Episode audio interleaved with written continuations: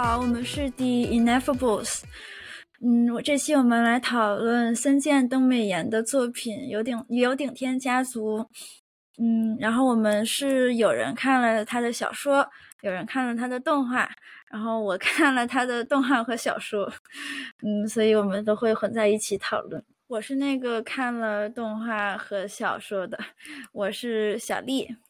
我是那个看了动画的小辉。啊，我是小探，我看了小说。OK，好，我们就以这样子的呃观看前提对本部进行讨论。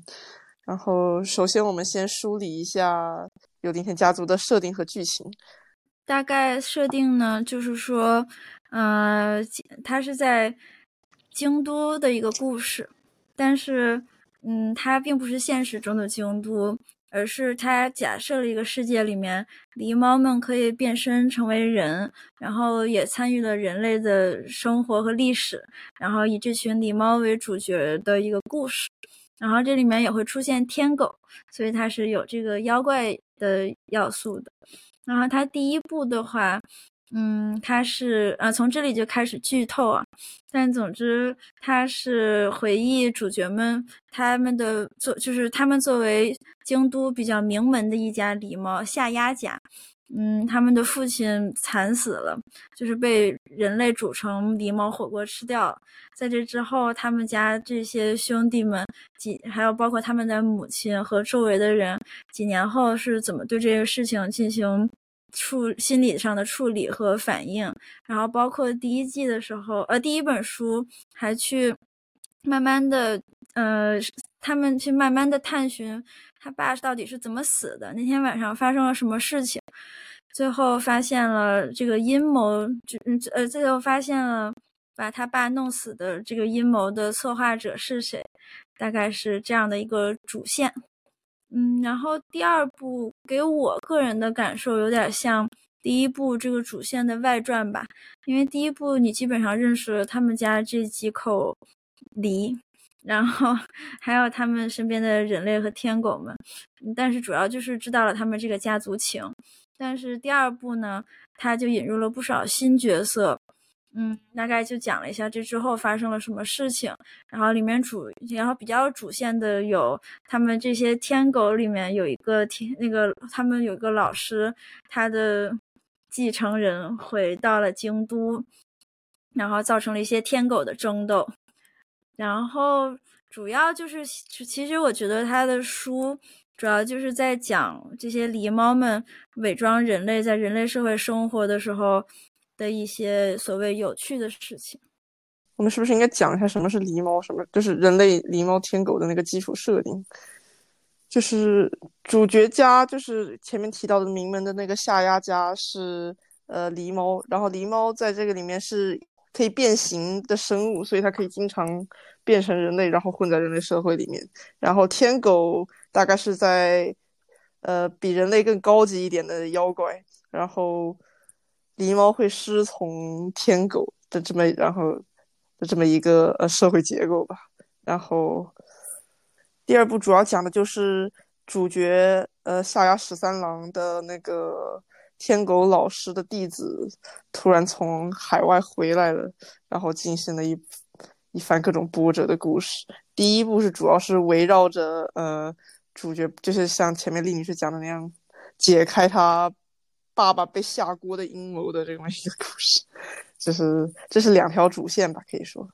但是中间，因为它主要的目的是描写有趣的，就是怪谈，还有就是一种生活态度，所以。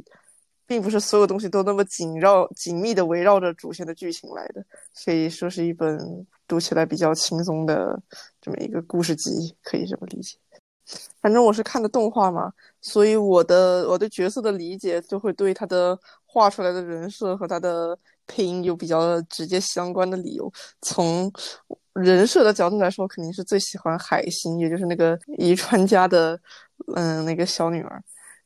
剧情上来说，我觉得第二本那些跟二代目不是直接相关的剧情，我都觉得挺温馨的。就是比如说海星的真身啊，然后还有三郎的哥哥十二郎努力找回自己的生存目的，然后去出去旅游，这些剧情我都觉得很温馨、很可爱。虽然中间穿插的那些爱情戏，就比如大哥的那些，我就不是特别理解，但是整体来说，我觉得这些都比较温暖，我就还觉得还算比较有意思。然后第一本我看的就会比较。挣扎一下，因为那个教授的话太多了，他教授每句话都让我 感到很恐怖。第二部他就纯粹成了一个搞笑角色，我也 觉得，所以我就对他就释怀了一些。他那个星期四俱乐部也有点好笑，所以整体来说我会喜欢第二本，第二部胜过第一部吧。然后，但是关于人设，我就特别不喜欢主角十三郎的，因为我觉得他那个樱井孝宏配的那个声线特别油腻，然后他不停的重复自己很傻，就让我感到很困惑，因为他怎么听都不很傻，就是感觉像是那种你以为他在第一层，然后他在第五层的那种角色。呃，我是很多年前看过，在动画第一季出来的时候，先接触动画第一季，所以我对人设也是有蛮多的先入为主。然后呢，第二部是先看的书，然后再去看的动画。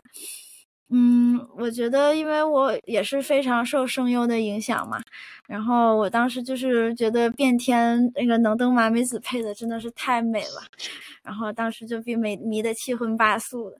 嗯，然后呢，就看了第二部，然后又看到那个书里面，他有很多很脆弱的部分，然后又觉得，反正这个角色确实挺有魅力的。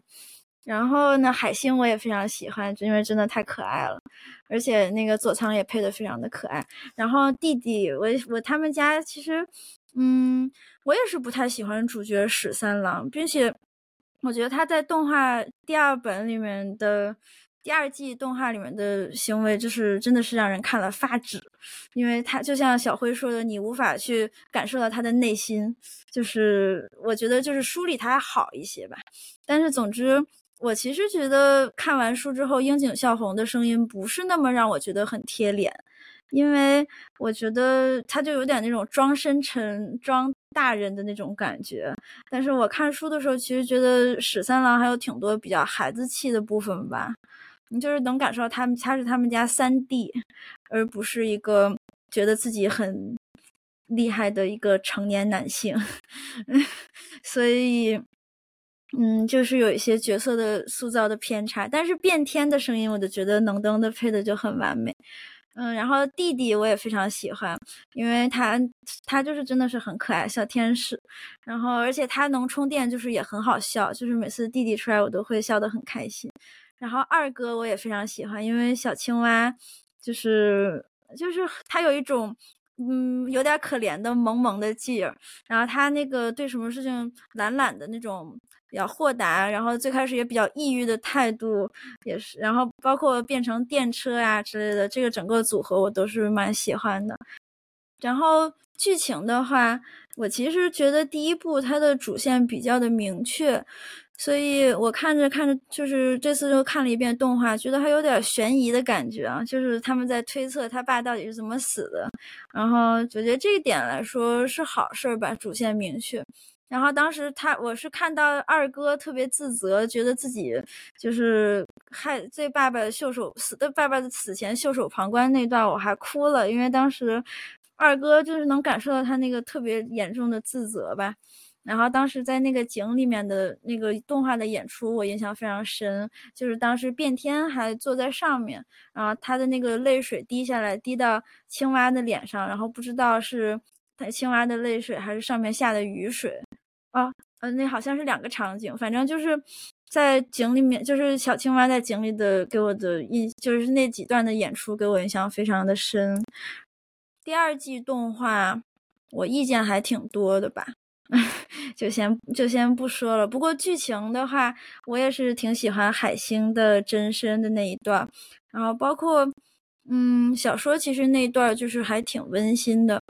然后还有就是宜川早云和他爸、他哥，还有主角他妈那那个感觉，有点像《金庸武侠》里面的 人物爱情纠葛。当时看第一季的时候也看的挺娱乐。嗯，然后除此之外。就是他书里面尤其是有很多那种狸猫生活的那种傻了吧唧的劲儿。然后我这点来说，我觉得第二本也是比第一本要有趣的。第一本就是一直在说很有趣，但是它其实比较中规中矩。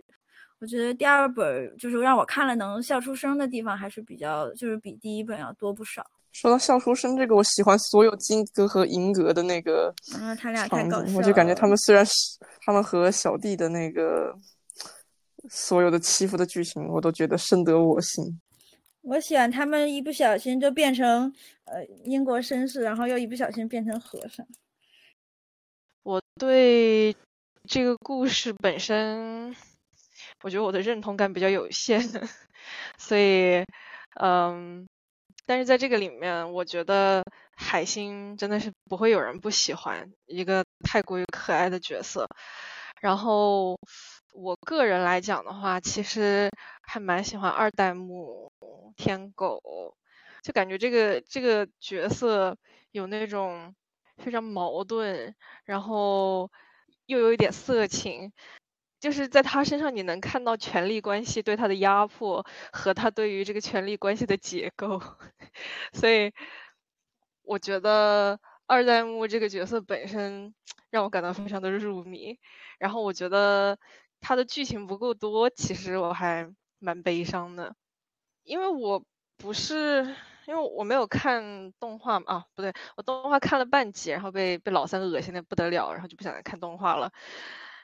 不过幸好没有看动画，所以就是对老三的那个印象，对对樱井孝宏的印象不是特别深，所以到后面看就纯看书的话，我基本上就是强行逼着自己把老三想象成一个。就永远都是一只巨大的毛茸茸狸猫，然后就非常有效的让我的精神状态变好了。对我也是看小说的时候，因为经常能想象狸猫，我就觉得比动画就是一直不停的画人要让我觉得萌很多。对，我觉得就是我到现在一直都还是觉得，呃，动物比人可爱嘛，所以就是如果是动物强行往人塑的话，我一般就会。更加不舒服一点，然后看书能想象大家全是狸猫的这种状态，让我在第二部结尾之前对老三这个角色印象都还可以。嗯，呃，然后如果要说喜欢的剧情的话呢，我觉得虽然第一部这个书，嗯，反正我看的也有点一言难尽，但是因为第一部的结构整体来说比较规则。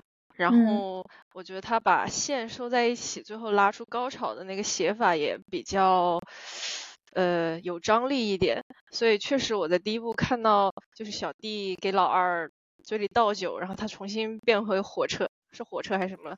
电车。对，重新变成电车的那个瞬间，我确实就有一种很朴素的看动画会被燃到的那种心情。是的。对，所以我觉得那段写的就整体确实是很不错。然后别的好像，哎，主要是因为第二部结尾真的把我伤到了，所以 你是看二代目二二代目很落魄？没有，我是看我是看到男主和海星酱就是交流完之后跑去，他跑到岛上去，然后说果然狸猫还是不行啊！哇，就就在那一个瞬间，我也想吃狸猫火锅。啊，你因为这个生他的气？对，我觉得男主。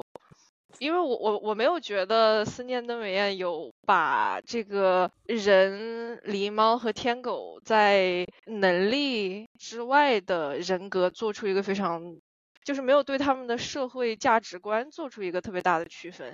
我就觉得那既然这样，我就可以用人的价值观去代入狸猫，然后我就会觉得 老三真是个烂人。动画的男主我真的是气得七窍生烟。你要我跟你讲。我觉得动小说里面他跟海星其实就是，就是还挺萌的嘛。后面，但是动画就是改的，简直海星就像个倒贴的备胎一样，我真的很崩溃。因为就是你还记得那个小说里面不是有他们两个在林子里，然后海星现出原形之后，他一看说是一个很可爱的小狸，他就爱了嘛。然后但是动画就是居然就是他那里面他在那段还是很不愿意跟他有就是继续婚约。第二季里面那个男主跟海星的感情线，其实本来是从中间开始就非常明显，并且他们两个就是自从海星现了真身之后，一直都是以有点像嗯未婚夫妻的这种口吻在跟对方说话的。但是动画一直做到后最最最最后的最后一集的最后一点，才让他们两个有点就是要要划出火花那个样子。就是最后一集他们那个以人的身份背靠背的那个情那个景象，其实明明就是小说里面海星现了真身之后，男主变回离，他们两个是两个小毛团靠在一块儿，然后动画就非要到最后做成两个人靠在一块儿，给我气坏了。对他那个做的就是，我也看的就是他们，因为是背靠背，所以就给人看不到真身，就可以保持人的样子。我就觉得说这样子，鸡贼，可能是动画组想多画一些美少女吧。我就觉得不太能够感受得到，就是海，就是海星和一三郎的这个 CP，他俩之所以能成立，就是因为三郎在看了海星的真身之后，马上就爱了，然后。是海星跟他说，所以这个婚约不行，因为我就是你一看到我就会变成这样。然后三郎当场就跟他说，就是没关系，然后我就是这样。然后海星就海星当时是就是后来是人的形态蹲下跟离的三郎说话，说这样真的可以吗？然后三郎说没问题，就是呃以后就是走一步看一步吧。然后我是觉得，作为一个经常变身，并且书里盖章说变身是他的。骄傲的这么一个角色来讲，就是他一个离的身份，他是非常的，他是比较的脆弱的一个状态。然后海星作为一个可以在他变身面前变身的人的状态，蹲下来跟他说话，就是他这个角，他们两个的角色，他们俩的关系，是和动画最后让他俩作为人的形态背靠背去讨论这个问题完全不一样的一个状态。我对动画那一段的理解，因为我是看的动画嘛，我就会觉得是说他们。保持了一种疏远但是互相理解的关系，但想到他们接下来其实是要订婚的，就感觉多少是有些矛盾的。所以如果是两个毛团在一起，我就会觉得亲密很多，那就呃比较符合主旨。但是这样子，如果因为动画是他是先去见了变天，然后后面才那个才去见的海星吧，应该是，嗯，就不会有那种见完海星立马去找变天，然后感叹自己果然不是人的那种渣男感。哦，但主要是我可能当时看小说，因为小说最最最后就是男主跟变天那一段，就是还是一个挺忧郁的那个结尾。然后我其实当我其实说实话，第二部小说我还真挺喜欢这个结尾的。因为可能因为我对变天是不是这个角色也比较爱吧，就是主要我我也是觉得，就是男主虽然跟海星恢复婚约了，但是明显对变天的情感还没有完全处理完。然后那一段应该是他跟变天的情感告别的一个最重要的，就是盖章了吧。所以我觉得就是结在那儿，对我来说还比较的有道理。然后那个就是他人心里有两种感情也不冲突，呃，离心力。我觉得，就是一本书，它给自己的主旨是有趣是最重要的的这么一个前提下，它在结尾突然搞这种，嗯，伤痛文学一般的，就是整本书的最后一句话是“狸猫果然是不行的”，这个对我来说是有点过头了。啊，这么一说，好像是有一些。就是因为他前面，我觉得他描写生死什么的，就虽然厉女士会，比如说看那个二哥自责会看哭之类，但我因为我看的动画，我有的时候就会觉得说他们的描写方式和他们那个演出对不太上，就觉得他本来是想以一种比较轻松的方式呃去讲这些东西的，就我觉得他的以就是就包括第一部那些伤痛，我觉得都是比较克制的，但是我觉得他就然后第一部的那个。变天的那个矛盾的那个困境，就是他夹在这个人和天狗的这个半天狗的这个状态中，因为他那个时候还很多谜团没有揭开的感觉，所以就是感觉是一种呃，也是一种留白，留一些神秘感觉，也不是那种明白的伤痛。但是直接到是第二部的时候，就是在讨论，就是明晃晃的说，果然狸猫不是人，我也就觉得是，反正我也觉得好伤痛。我觉得是就是要是他能够。动画是调整了一下，所以更有希望的感觉。但如果听了一下结尾是这样子的，我会感觉完全可以理解那种不爽的感情。哦，可能我就喜欢结尾忧郁的，而且当时就是那个后面是大哥和老婆结婚了，然后下雪，然后那个雪就是越下，我就看着那个书的时候，那个场场景描写，就是他这个整个书，我觉得他场景描写都让我直接能想象出来吧，就越看越觉得有点压抑。然后之后男主还有一段跟二代目在雪里的对话，就是觉得越来越压抑，到最后就是在变天。就是去看他的那一段，我就觉得哦，原来居然就我当时其实说实话，我也没想到。我记得我清楚记得我当时看到那个结尾时候，就觉得哦天呐，居然结在这种感情上，就是印象非常的深。我感觉是，就是尤其是第一部嘛，我觉得他一直在消解这个死亡和离别的严肃感，然后到第二部突然。就是莫名其妙的把这种严肃感加在一些很没有必要的情感和人物关系上，我就我就觉得，那这本书完全背叛了我对他的忍耐。哎，我觉得第一部好像更严肃。我觉得第一本就是因为他一直有他那个爸对死亡的那些轻飘飘的态度，还有那个电川教授讨论关于说那个。就是人还有狸猫作为在一个大自然中的系统，这就无论你买不买账，我觉得他的态度是想要去尽量的轻的去处理这个事情的。但是，嗯，反正到后面就感觉可能风格是有一些比较大的变化。我觉得第一本其实这就是以一种比较轻松的角度讨论一些以人类价值观看比较恐怖的事情。哦，我觉得除去教授的那个对我来说比较莫名其妙的诡辩。之外，其实第一本我就是可能因为就是我会看哭，所以感受不太一样。就是我我其实看到大概中间偏后，就是终于能就是搞就是慢慢的在搞明白他爸怎么死的那个过程中，我就觉得他们几个角色，他们家的几个人都是在用不同的方式处理他对父亲突然死去的那个离别的悲伤，像他大哥。就是一直想要，就是在成为想要接替父亲，然后成为狸猫的掌门啊。然后他二哥就直接抑郁了。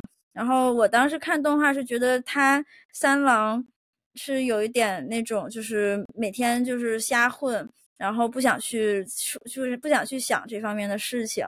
然后所以他第一部他樱井孝宏的那个演出，加上他老画他那个人，就是人形态那张扑克脸。对我来说还勉强有道理，就是然后呢，我看到第一部结尾，他们家人都和好，并且并且点题说父亲的死让我们重新聚在了一起之后，我就觉得他们都处理差不多了，感觉大家的心态都比较好，可能我我也是跟二哥的整个状态比较同步，也说不定。我觉得那个叔叔叫什么来着？伊川早云。早云。对，我觉得他在第一部作为一个。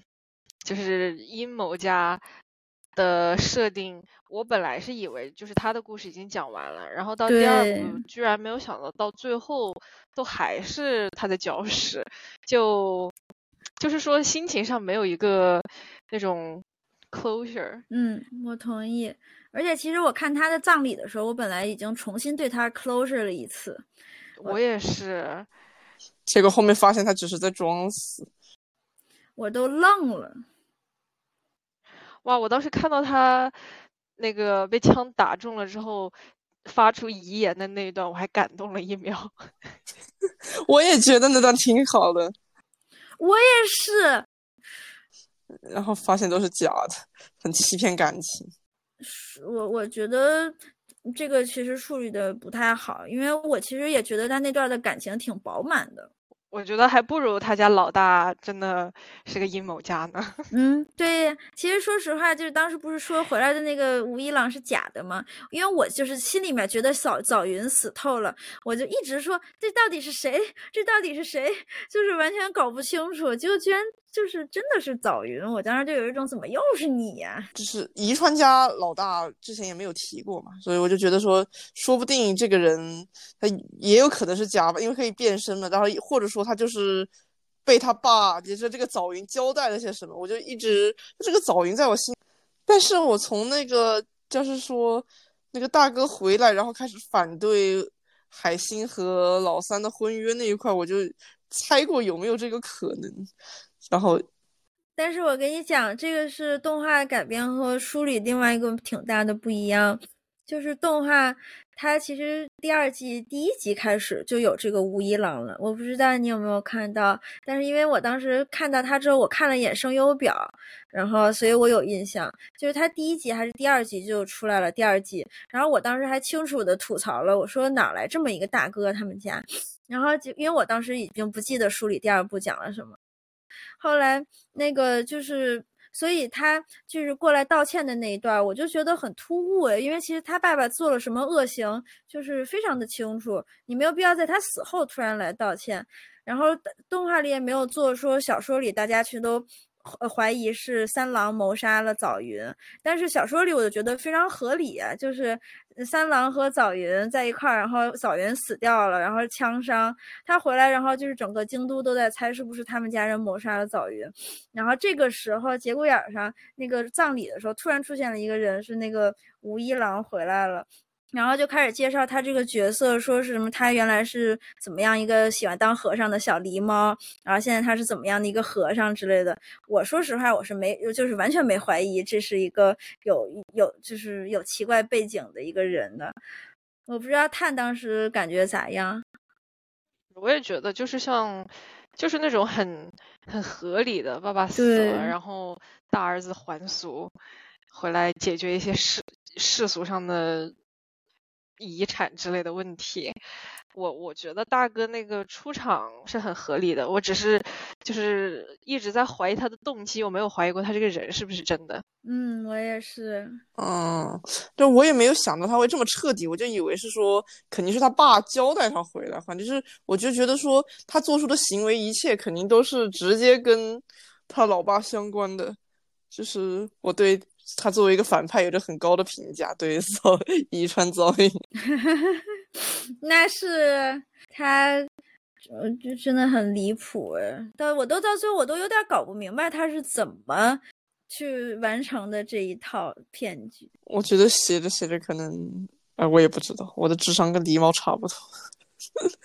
反正书里后来后来去打了个补丁，说早云用来当尸体的其实是狸猫标本。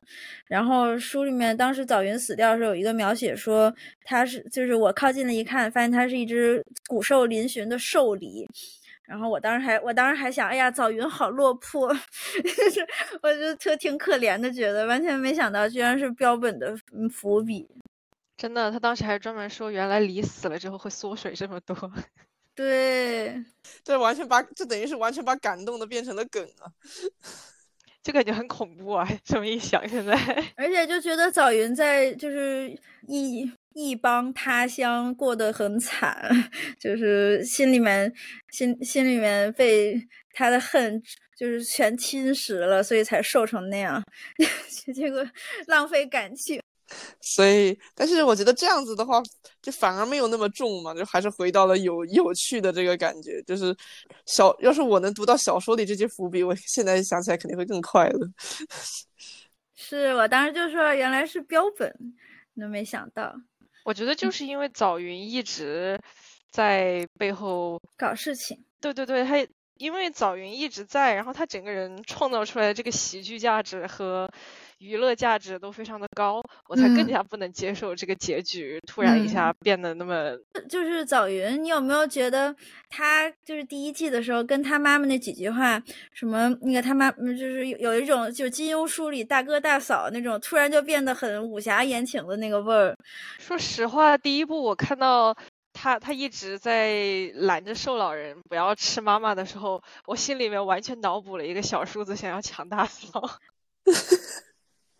这个现在后面完全就没有再继续铺了，也没有再收，我就我就很困惑，说实话，因为他不会去抢吧？我当时脑子里想的是 Snape 和莉莉的关系，对，而且关键他俩还有那种很经典的言情台词，什么那个宜川不要动我家孩子，你也叫我宜川，你叫我宜川。然后他妈说：“你不就是宜川吗？”然后结果他就是非常冷漠的，就是被上了心了。然后就说什么“好，我是宜川，那我跟你夏丫家有什么关系？什么什么什么？”然后我当时就是还跟人讨论，我说：“那他妈本来应该叫他什么？早云？不知道是叫他总二郎呢，还是叫他早云呢？总将，他妈妈的人设，我也是看一开始看动画的时候，我就觉得长得特别漂亮，但是陷入这他他跟那个教授那段剧情我看不太明白，然后他跟这段言情在我心中还是评价比较高的，可能我比较喜欢这种狗血的那种感情，就觉得他真的好爱啊。我也是。说说到妈妈，因为妈妈也是我比较喜欢一个角色，我又要说，我要又要严严重批评动画，就是书里面就是完全没有出现过任何妈妈作为一个非常典型的妈妈这样的人类形象的变身，就是从头到尾妈妈变身成人类的时候，都是变身成她那个就是保种风，就是黑衣，呃，一身黑西装的那个俊美。美男子就是黑衣王子的形象，但是动画拍着拍着就把他变成一个就是单马尾穿着围裙的妈妈形象，并且后来几乎就完全没有让黑衣王子出现了。然后我我就就是虽然其实说实话我也比较喜欢单马尾的那个造型，但是我觉得这样处理难道不是很厌女吗？就是妈妈就是必须很妈妈，就是他他难道不能理解说这就是妈妈的性格吗？然后。到小说里面，最后大哥和玉兰结婚的时候，妈妈穿着和服，大家还就有一句话专门写说，大家都跟他就夸他说，黑衣王子打扮成这样真好看，就是很很明显的说明他平常不是特别的女性化他的打扮，所以我觉得很生气。我觉得可能是他给妈妈安排的篇幅也不太够，他大部分的时间可能就是动画。主要都去输给那个十三郎和和变天抒情去了吧，就是，所以他可能觉得要要做像小说那样丰富一些边缘的性格会更难一些。虽然我也觉得说他，我一开始就是喜欢他那个保种版的那个剧那个嗯保种男一的那个造型，一看我就觉得特别亮眼，特别喜欢。然后后面变回就是。比较呃大和福子之后，我就没有那种对他 这个人设强烈的喜爱，所以我就觉得原来也是动画改的呀，那那好难过。看来还是我一开始的初心是对的。所以我就是觉得，你怎么可以捏造一个完全没有的一个形象给他呢？居然还有这种事情，气不气？好无语。但我觉得妈妈在书里面给我的印象就是第一部那个人类和梨。呃，人类和小叔子都爱惨了他。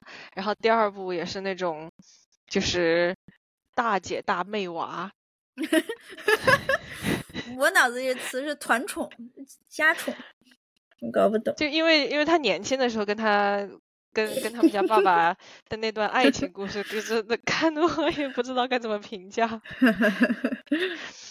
现在看来，可能就是妈妈是人见人爱。梨见花开的 那种，妈妈是很可爱呀。她这个动画里面那个梨的形象，我看了就觉得超萌的，就是跟海星一样都很萌。哦，其实我挺想看看他们他们动画的梨树的，但是因为我实在是不想忍受他们的人数，所以还是不想看。一会儿可以给你搜人设图呃梨设图来看啦。动画的那个人的比例太高了，我觉得就是动画老在画他人的形象，我才老不太能理解他们那个。就是狸猫特带的那种世界观的，就是因为他画了太多人。没错，书里面真的很多地方，他都是他们都是在狸猫状态的，所以我也是看书的时候想象，我不会说默认想象他是一个人在走来走去，就除非他是比如说在坐车呀，或者说他在用枪啊，是就是明显要用到手的场景。然后呢，还有就是比如他们在书里。他其实他们家人是住在森林里嘛，然后就是有一个很温馨的小蚊帐，他们一块窝在枯叶堆里。我觉得就是每次到那块毛团挤在一块的那个场景都非常温馨。但是在动画里，我不知道为什么他们就是不愿意画他们回家了之后要变成梨这件事情，他就让他们坐在神社里，然后空空荡荡的神社，坐在被炉那就全都是梨。我就想说，就是。你他人家是在家耶，就是没有道理变身，好不好？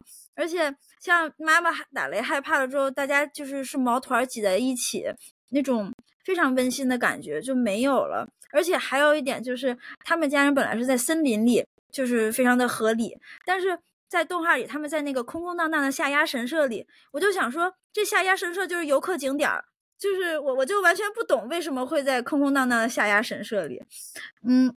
还有就是，比如第二部里面，他们去看他们外婆，就是那地方大家全都是梨，对吧？然后外婆也是可爱的小梨。然后我当时我看的时候，我就想，因为我当时那段先看的动画，我就想他们为什么不变回梨呢？就是怎么想这段都应该是梨吧。结果我看了书，那段居然专门有一句话说，为了不吓到外婆，我跟妈妈都变回梨。然后我当时就有一种，就是动画组你是不画不画人，你就不会画角色在干嘛了吗？就是我我真的觉得。就是在这在这种场合，你是不是离，它是有感情的区分的。他不是离的话，他就是让我感觉心情上有距离感，然后跟其他的角色也有距离感。还有就是刚才吐槽过的，一一三呃十三郎在。嗯，彩星面前的离程度的百分比，就是我我不能接受他最后他跟彩星说那一段什么我不在，就是我不在乎在你面前会变成离的时候，他居然没有变成离。难怪是一个我看了半集就无法忍受的动画。我看第一集就是第一部第一集，他那个老三变成。女高中生，然后给人看内裤那一段，我当时就 崩溃了。啊，我也是一上来觉得好猥琐。我真的，我当年看看过那个，就是以前不是会，现在也有那种各种各样的 bot 嘛，会截那种片段的。我以前看过那个十三郎和变天的一段，我还觉得当时还觉得有点浪漫的。然后是，然后结果动画第一第一集一上来我就懵了，说居然是这样一个猥琐的男主。而且他就是一直装成女高中生，然后聊嘛。我就比如说第二第二部里面，他替他哥哥训练告白那一段变成女的，我就会觉得那个挺萌的，那个就很萌。但是那不是变成他自己的女高中生版，那是他变成他未来嫂子的样子。我就觉得这种时候这个变身技能就比较好。但是这种呃，想象一个男的变成就是变成女高中生，然后就是为了发这种福利，我就觉得非常的呃。猥琐男的想象，我那段时间我对，因为我以前看《春宵苦短》的那个动画的时候，我就会觉得说，一看也是那个感受出是宅男写出来，但是那个程度我可以接受。第一集那个，但是有顶天第一集那个程度，就我不是就已经感到有点不适了。但是，不过小说里面我记得好像没有露内裤，但是我但是其他的部分就是完全都有，就是。不过我当时因为他最开始能变成女高中生的这个印象比较深，所以我其实看小说的时候，我没有默认他一直都是他那个男大学生的形象，就是不像动画，因为你能看到，所以没有办法。我觉得就是一个是因为小说他变成女高中生，然后就是问老师要不要摸之类的时候，我感觉就更接近于那种，就那种。男性朋友之间的口嗨的那种状态，对，就就会稍微舒服一点。而且再加上，因为动画它变成女高中生之后，它还是樱井孝宏的声音，确实。而且其实像是就第二季的时候，就是连小的十三郎都是让樱井孝宏配，我觉得他搞不懂。可能因为考个贵吧，能让他多讲两句就讲两句，就让能登来配。我让楠楠来配太辱了好吗？也对，能让他就我就想，一般来说这种只说一句话的，不都让同同剧组的女生优帮个忙吗？那可能可以让佐仓来配啊，那样好萌。我好喜欢弟弟，弟弟喜欢锂电池，就弟弟会给手机充电，太可爱了。哦，那个我真的好心动，但是我当时还陷入了一种说他会不会把那个充坏的那种担忧。他们那个弟弟不是在那个伪电器白兰地的那个，对对，你 say thank you 不啦？反正就是那个工厂打工嘛。那弟弟整个都写的特别的萝莉，特别的萌。我现在希望那个，希望海星抛弃他哥哥，然后就投奔弟弟的怀抱。萝莉配正太，好完美。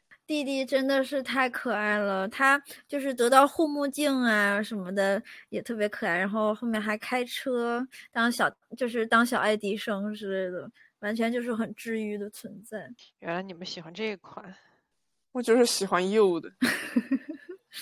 不过二代目我也挺喜欢的，但是就是我觉得我看小说就觉得他人明明很好，但是他老是被摊上这些破事。我说实话，我真的爱上他，还是他最后跟那个跟面天打完架之后强吻。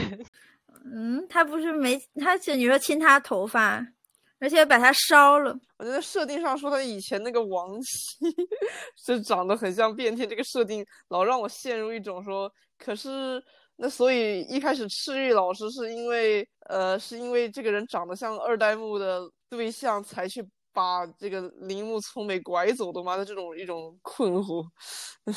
其实我也困惑来着，不过我有感觉他刻意模糊描写了，可能他俩都选这款吧。就是动画里面对二代目的动机的描写非常的模糊，我真的就是，就比如说像小辉刚刚说是亡妻，但其实也不是亡妻啦，就是那个女生说是，就是有点像变天那种感觉，就是周旋在他俩中间，然后。那个二代目打输了之后，他直接给他拿了个大叉子，然后就走了，不理他。然后，所以二代目一想到他就很崩溃，他才想躲避他这个过去，去了英国。结果没想到看到变天，就让他这些痛苦的回忆又回来了。他又想回京都看一下这怎么回事，结果回来一看，过了一百年了，这个女的还是又就是让他爸也迷，他也也是他的款，然后他就觉得。就那意思，不能让这个历史再重演了。但是他又觉得很郁闷，然后我觉得他整个这个内心戏，他动画根本就没做好嘛。但真的有一点可惜。反正我看动画，我对二代目的戏我就觉得没讲清楚，反正我没太看懂。我就看到他看他家被炸了，然后他就想过一个比较平静的生活。我觉得他挺倒霉的。然后，然后还有就是变天是冰系，他是火系，他爸是水系，完美的克制克制恋呀。我其实，在看第一部的时候，我当时就整个很困惑，天狗，因为第一部变天被拐来，然后慢慢的变成了天狗这个概念，它它是个孤立嘛，我就不知道天狗那个法术的传承到底是。这样随便的就可以吗？还是说他们也会有血脉？然后看到第二部，我发现二代目也是被拐来的时候，我才我才意识到。但是二代目也不是真正的天狗嘛。嗯，我我我觉得是了。我觉得现在看来，天狗就不是一个另外的种族，它只是单纯有法术的人类而已。我理解的天狗有点像是吸血鬼那种感觉，就是你可以从人类变成天狗，但是呢，它是就是就像探说的，它是一个法术的传承，所以你得练练练练，慢慢练成天狗。然后我理解的是，二代目其实已经练成一个完全成长好的天狗了，只不过他自己不想过天狗的生活，所以他一直说他不是天狗。但是他天狗法术强到可以秒半天狗变天，因为变天当时第一部的时候。就他刚练会，他就走了，所以他没有能变成天狗。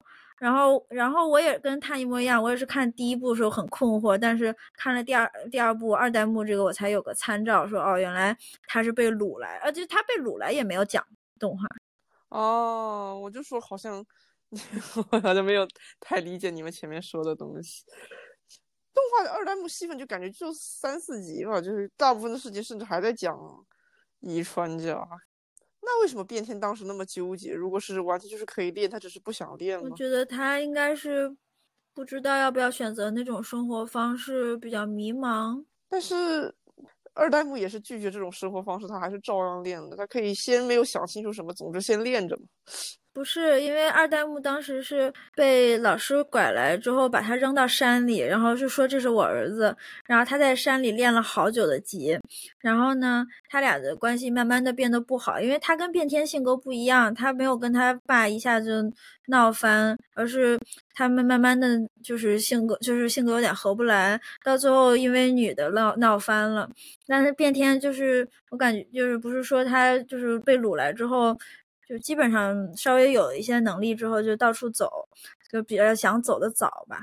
我印象中好像二代目被掳来的时候还是个小朋友，然后真的就是被 groom 大的。对，他是少年。感觉变天应该是对来的时候就已经成年了的感觉。嗯，变天确实，他还是铃木聪美的时候就感觉已经是个 J.K，就比较有独立思考能力了吧，至少就是。对，然后书里还一直说二代目是个美少年，被掳来的时候特别的俊美。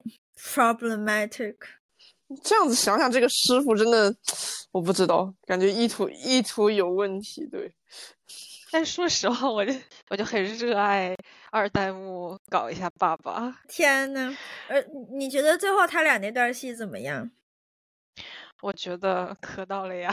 对呀，但是你知道动画就做的，我甚至没有理解他俩在干嘛。动画里面二代目把家烧了。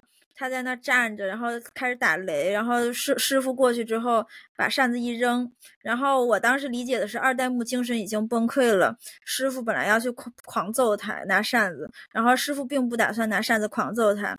二代目就彻底崩，就是然后二代目继续崩溃。但是书里面其实写的就是二代目虽然精神就是挺崩溃的，但他看到他爸来了，他整个人就是剑拔弩张，他还是觉得他是世界上最伟大的，他是有那个天狗的范儿。他俩之间就是一触即发那种感觉。然后老师把扇子扔了的时候，大家就都觉就当时有一个有一句话说，在场所有狸猫都觉得老师要被杀了。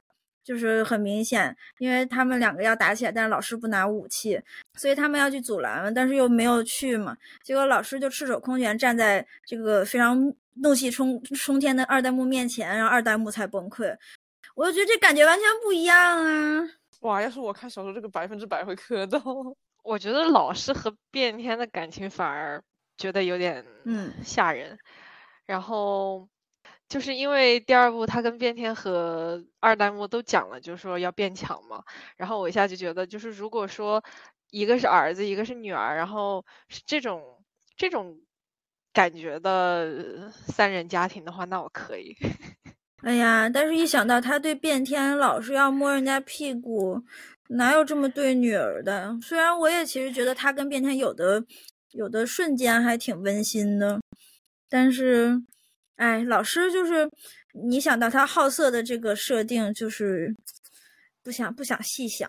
他反他反正也把二代目拐拐，证明他的这个好色不分男色女色。但是可能狸猫，但所以又回到最后一句话，狸猫是不行的。我觉得老三就应该跟老师在一起，他们俩真的太爱了，好吗？真的，我完全不理解老三为什么这么愿意。忍让这个色老头老师，他明明就是因为老三也很在乎在意变天，他怎么就，哎呀，我就觉得很难容忍这个老师。动画没有讲清楚老师是怎么回事，这个是我觉得第一季动画漏的最大的一个地方，就是老师他首先就是。他们所有狸猫的老师，然后曾经也很威风，是大学讲师嘛。就是三，然后老三对他特别的歉疚，因为老师变成这么破破这个落魄，然后变成那个树，然后老师撞到他身上，就是摔断了腰嘛。然后呢，书里还说，就是他。好几年就是都没敢去见老师，然后主动把自己逐出师门了。后来有人看到老师在鸭川边上练飞行，他就过去看到老师蹦蹦跳跳，但是飞不起来。他跟老师说了几句话，然后他俩和好了。所以我觉得他一直照顾他，有他这个歉疚的成分。我觉得老师和老三，老师就是 INTP，什么？就是那种刀子嘴豆腐心，然后他其实真的还挺爱老三的，还真的喜欢。对我说实话，我觉得他对老三的情感整个就很健康。对对，然后他们俩也就那种相处模式也特别可爱，包括老三出门逃难的时候，他还他还把照顾老师的任务交给弟弟之类的，就是就整个感觉这两个人的羁绊是存在的，不像老师和。变天那那什么玩意儿啊！说到这个，我觉得变天为什么没学会，就没有完全变成天狗就走，肯定是因为他受不了老师的那份就是恶心的感情啊，就是所以他想就是能学会飞了他就走了呗。但是但是当时二代目就是太小了，没有办法。我觉得变天走了是正常的，他在第一部结尾又回去，这个我觉得还蛮困惑。变天，他可能一直有一种就是他在世上没有归属的感觉。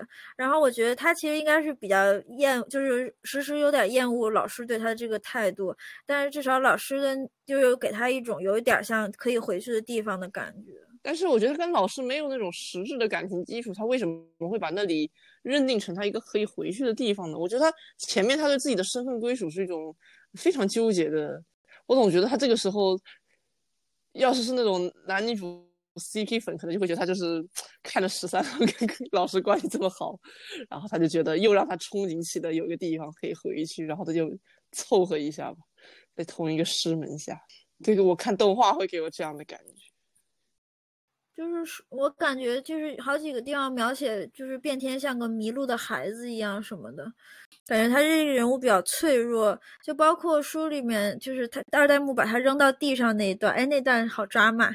然后把他扔到地上那一段，他生气的走了之后，把京都好多玻璃都炸了，然后回家就跟老师撒娇说他把我打了，然后给然后给他看他自己弄弄青了的胳膊，然后我就觉得他可能。有的时候还是有这个感情需求。我现在想一下，我觉得，我觉得变天和老师有点像猫灯，就是刚撸过来的时候啊，有趣的男人，然后中途啊，无趣的男人，然后到最后有趣的男人。但是我觉得，反正我感受不出来什么变天对师傅的感情。我觉得他对师傅的概念很，就对他印象很抽象，不是落在他这个具体这个人上。我也觉得，我觉得他就是有一些情感需求，但是他并不是对这个人有什么特别的感情。嗯，他就是因为周围没有人，因为别的都是狸猫。我感觉其实老师对对变天的感情是那种永远可以依靠，然后不会不会走样的。对，然后可能就是对于变天来说，这是一个安全网。就是总是一个可以回去的地方，无论你怎么做。对，就是老师是无条件的爱。我总觉得他们俩的那种 dynamic 还是更父女一点，当然就说具体实践上来讲，肯定是有点儿有点鬼父。确实，其实他要按照父女，他要按照父女来写的话，我就挺好的。本来，其实因为就是像动画。那个就是变天被二代目击落的那一段，嗯，就是动画弟弟里面还有一张图是老师把他背回去了，就挺父女。我觉得他俩其实就是那种，就是老头都已经老了，然后人也英雄迟暮的状态。如果变天对他还是有一些比较深刻的感情的话，我真的觉得这个可能会更接近于那种就是父女。报恩的感觉，可能只能只能怪老师太太太好色了，把变天恶心到了。他那段离开的那段时间，那么就是老师那么想念他的样子，也不修正一下自己的品行，这就是天狗的道德素养。天狗的矜持。我我在想，就是变天，要是老师就是不是这样，只只是给他灌输一种类似于父爱的感情的话，他可能也不会这么拧巴吧。他可能就不一定会出走。说到底还是这个赤羽老师不是很不是很行。那老师是属于那种很很烂的爹，但你又不能说他一无是处，只能说他整体来说这个平均价值非常的不咋地。但是他还是做了一些好事的，所以到最后就是被被孝道捆绑的东亚男女，最终还是回到 老师的怀抱。这样子想想，就感觉二代目啊变天和这个。所以这个天狗家庭太东亚了，这么说还真是，尤其是二代目和老师之间的那种感觉，就完全很儒家的那种结构。教授那段什么吃啊爱呀，嗯，我也不想细讲，就是我其实很早就点开看了，就是我每次看到这个教授一开始扒扒这些狸猫火锅的这事，我就很难受，我就不想看，每点一集都是一种挣扎，直到后面就好。过了那段就好一些。我当时看到那段，我觉得太恐怖了。你知道，就当时他那个那天晚上说了半天什么吃呀爱呀的，然后三郎回家说，我听了这段这些话，我居然还就是挺喜欢他的。我当时想，我靠，你真是傻瓜的血脉使然。我 反正我听了之后，我真的不是这感觉。他可能就听到文化人讲话，他就开心了，他不然他也不会被变天。呃，他电山好歹有点美色，电山教授有点什么？电山教授可能不知道，挺挺挺真诚的，搞不懂。他就是在吃的时候也很真诚，他不吃的时候也很，就是很不是，或者说他很直接，搞不懂他。但是他第二部就，反正他第二部就已经变成了那个星期四俱乐部的成员了。哎呦，第二部他终于让我没那么难受。他第二部真的蛮搞笑的。我总觉得那一块就是第一部，他不就是最后就是靠他救的嘛，救场。我就觉得这种时候就想到那种白人救世主叙事，只是把它换成了人和狸猫。但是他因为处理的比较搞笑啊，就是就等于说你光靠狸猫是没有办法改变这个局面的，还是得靠那个星期五俱乐部的成员出出来。感觉很无奈，但是被喜被包装成了一个很喜剧的一个东西。不过没关系，因为第一季最后二哥变成瑞山电车，我真的很开心。我也是当时看到就是弟弟给他倒了酒的时候，我就觉得哇，好燃呀！二哥居然能出来，就是很很开心，而且就有一种他们那个整个那个比较紧张的那个情绪一扫而空了的那种感觉，就是因为他开车开的也很快嘛。我这次去京都还专门去坐了瑞山电车。他是他会登山吗？还是说就是室内的？没有，他就是从城市边缘开始，然后去山上，就是有比瑞山和鞍马山的部分。然后反正给我，反正那两个山都给我感觉还挺好的。我就是这次去了，特别理解为什么这本书里大家出门一直在打车耶。那距离很远吗？没有，就是公交其实没有那么方便。嗯，那看来京都的城市规划不太好。哎呦，又让我想到摇曳露营了，好崩溃，真的好崩溃。你终于看了那个剧场版，我真的一点开就头大。我当时就是看到他们说，就是从名古屋开到山里，我当时第一反应就是这个这个打车费得多少钱？结果他居然给了个镜头，说至少得有九万二。我当时真的有一种要晕过去的感觉，就是从那开始。不过整个设定也是森健的作品的一个特点嘛，就是北京都，我还觉得挺有意思的，因为它地名都是真实的，但在那边发生什么事情，却。是他编出来的，然后就包括那些狸猫，他们都姓的是他们所在的那个寺庙和神社的姓嘛，像南禅寺之类的都是比较大的景点，但是你想，就是你明明就是觉得是熟悉那个地方的，但是他可以写说，其实那地方生活着这些狸猫，他们有这样的性格，嗯，我就觉得挺有意思。这样子你去旅游的时候，可能也增加了很多代入感吧，就会怀觉得说是不是，比如说这个店员小姐姐。前面排的前面排队的人是狸猫之类的，我就是一开始看这个动画，一开始认出就是那个伪电器白布兰嘛，就是那个就是春宵苦短里面也出现过的，它是它这个有一个大的统一的世界观，然后里面穿插着各种呃跟日本城市还有那些生活方式也比较接近，但又增加一些奇幻色彩的这种调调，我觉得还是。读起来还是挺有趣的。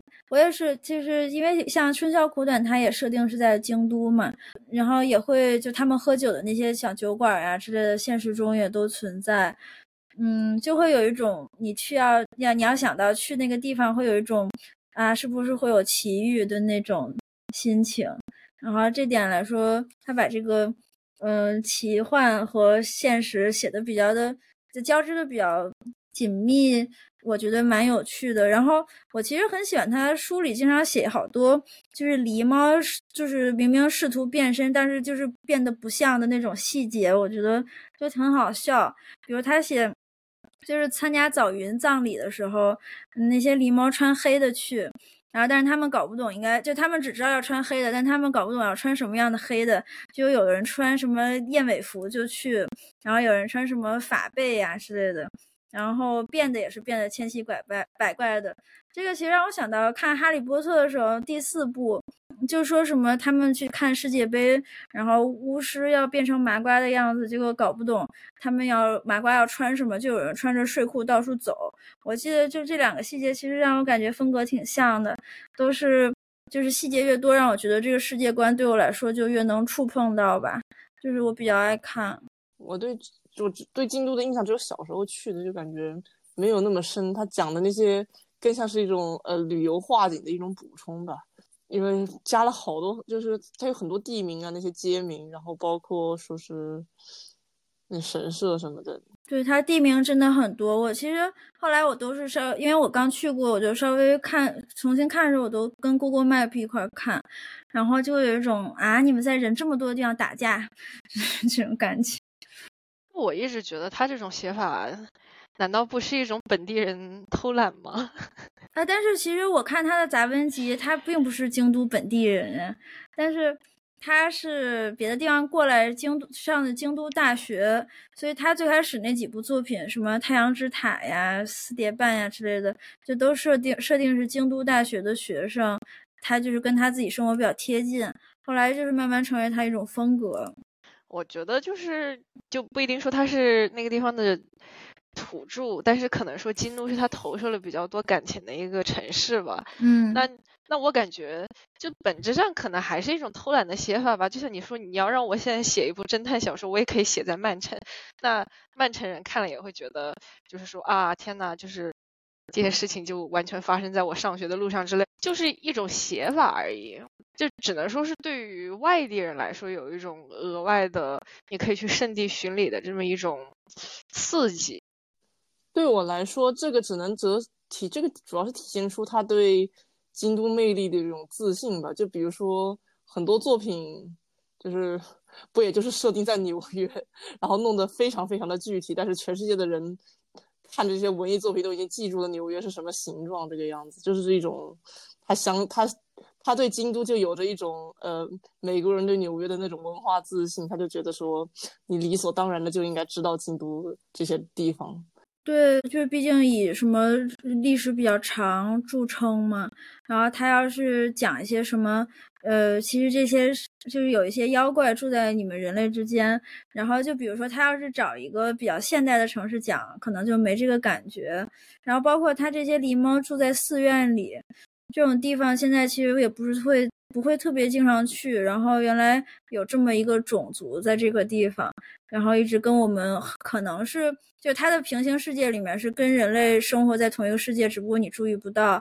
我觉得有一种就是比较奇神奇的感觉吧。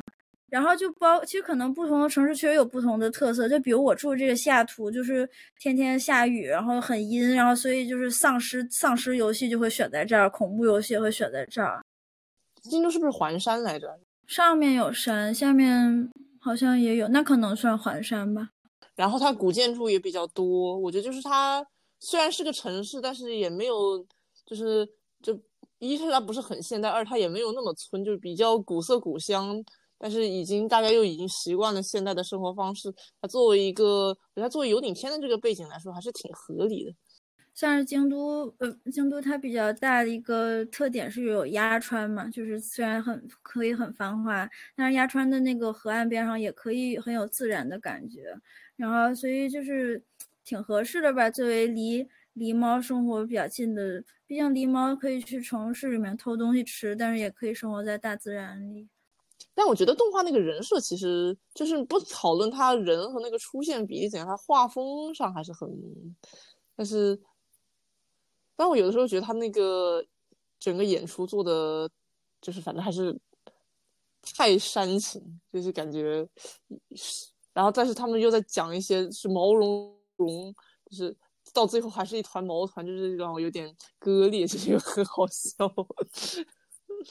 但是，反正到最后觉得看了也还是挺好的，感觉就是反刍一下会比刚刚看的时候感觉更评价会更高一点。对我来说，那个象棋我都没有太理解它的存在意义。啊，那个其实我觉得就是单纯为了有趣吧。我当时看到是狸猫在下棋的时候会变成棋子，我觉得好好玩。结果他动画棋子画的有点猥琐，我就啊，那段我感觉像就《哈利波特》第一部那个那个大旗，那个好有趣。但我我觉得第二部我最不能理解的是那个幻术师，就他整个人的存在，我觉得好多余。但是我感觉好像。两部下来也没有出现什么正经的人类，因为变天他毕竟在纠结。我觉得他那个幻术师就给你参照一下人可以有多坏吧。明明还有电川教授这么这么可爱一个男的，要整个星期五俱乐部，怎么回事？哦，我怎么把他忘了？他可能因为他没有战斗力吧。那个是那个幻术是比较战斗力。哪里？电川教授最后第二部第二部不是扑上来？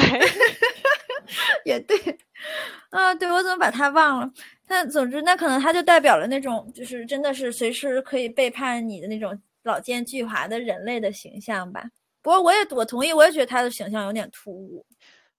不，我觉得就是他他一个角色，嗯，是有一些。就必要需要交给他做的事情的，但主要是他从地狱里来，这个设定真的很莫名其妙。然后包括那个地狱，还有那个那个地狱图景之类的，还有包括老三被推进去，然后进去转了一圈又被又被变天带出来那一整段，我就觉得毫无意义。那段是不是就他就想写他被变天带出来吧？就这地狱出现频率还挺高的，因为我发现后来变天老进去练级，我感觉可能就是想给你描写一下那里面到底是什么样吧，所以让他进去一趟。啊，对，就动画里面那个变天后来从地狱图里面出来，然后身上还有地狱火，然后把它慢慢掸掉什么的。就很美。我对变天纯看书的印象其实很一般。嗯，没有办法听他的配音的话没感觉。不过你这样那个，我就觉得书里他明明是非常黑发的形象，但是动画把它改成浅紫色头发。其实包括二代目，明明他的特点就是他穿一身黑西装，还有什么说什么他像一一滴墨汁一样从天空中出现这样的描写，结果动画给他画一身白。然后变天也经常是穿黑的，给他画白的。二代目穿白的感觉挺合适的，就像穿了一身白污垢。哎呦，太魔了！我觉得可能是因为他们要在晚上打架，黑的不好画。啊，有可能。我还是觉得金哥和银哥跟着二代目会很有前途。我就太太喜欢他俩，太萌了。我好喜欢他们俩中间变成和尚。中间他那个棋子他们的版本好恶心，但 是我就忍不住有一种恶心萌的感觉。书里面我想象的棋子是他们完全变成棋子没有脸。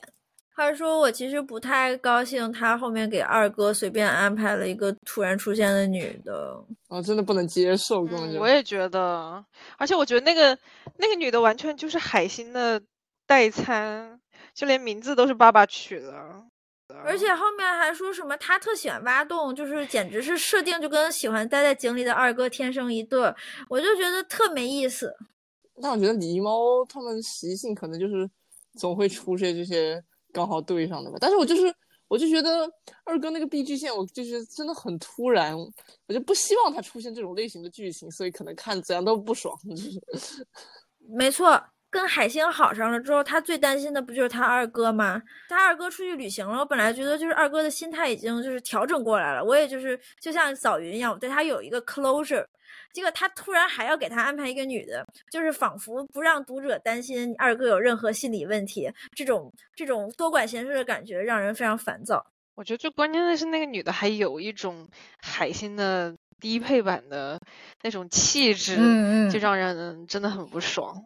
他后面反正这一家，除了那个老最小的那个小儿子以外，每个人都配了一个女的。不过大哥就是他那个写什么，就是大哥看到那个玉兰每次都特别不好意思什么的，我我当时还觉得第一季一本正经大哥还有这样一面，还觉得他挺萌的。而且大哥有时候就是特别认真，我也觉得挺可爱的。我觉得大哥整体来说是一个，就是因为他很好笑，所以他很很可爱的那种角色。就看他一着急，就觉得他萌萌的。就是动画里面做大哥，就是把变成老虎咬棋盘那段做的完全不行。那这书里面可是写说他又哭又咬，整个人都崩溃了。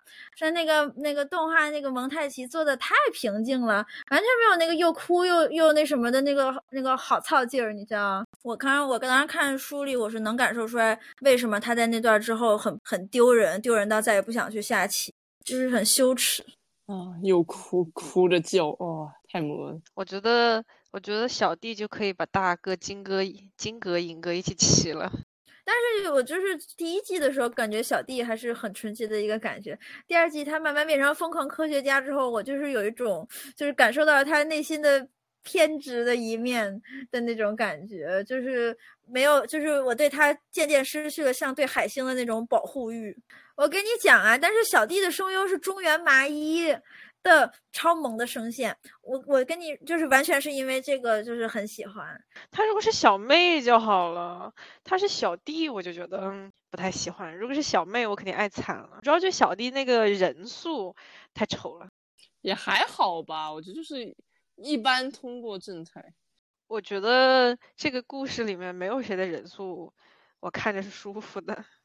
哦，大哥的人数我感觉好像大哥、二哥都还比还行，我觉得。主要大哥是一个，说实话，大哥是一个很适合做人的梨。嗯，他很懂规矩。对呀，他一天到晚在搞政治。就大哥比起梨，他他人性的部分感觉更多一点。我觉得早云的那个人形长得就很狸猫，所以我觉得也还可以接受。还有个眼影。独特的眼影，变身了也有那个眼影，就是他变成那个吴一郎的时候，我当时看到吴一郎回来，我还说，哎呀，说这吴一郎就是这点长得像他爸，结果没想到是他爸变的。你们怎么看穿伏笔的能力都这么的 低下？就是没想到啊！但是在书里是书里吴一郎这个角色真的非常合理啊。嗯，他就是完全就是合理，而且早云死后。就是感觉他这么过来，就是没有任何问题。看来只是我对早云抱有很大的期待，所以他所以他反转的时候我就没有很惊讶，就感觉前面挺明显的。哦，不过毕竟你们是读推理不会去猜的那种人嘛，就虽然有点偏家族和推理没有半毛钱的关系。你们看第一季的时候猜出来爸爸死是因为早云吗？我觉得那个就不可能有别的说法了呀。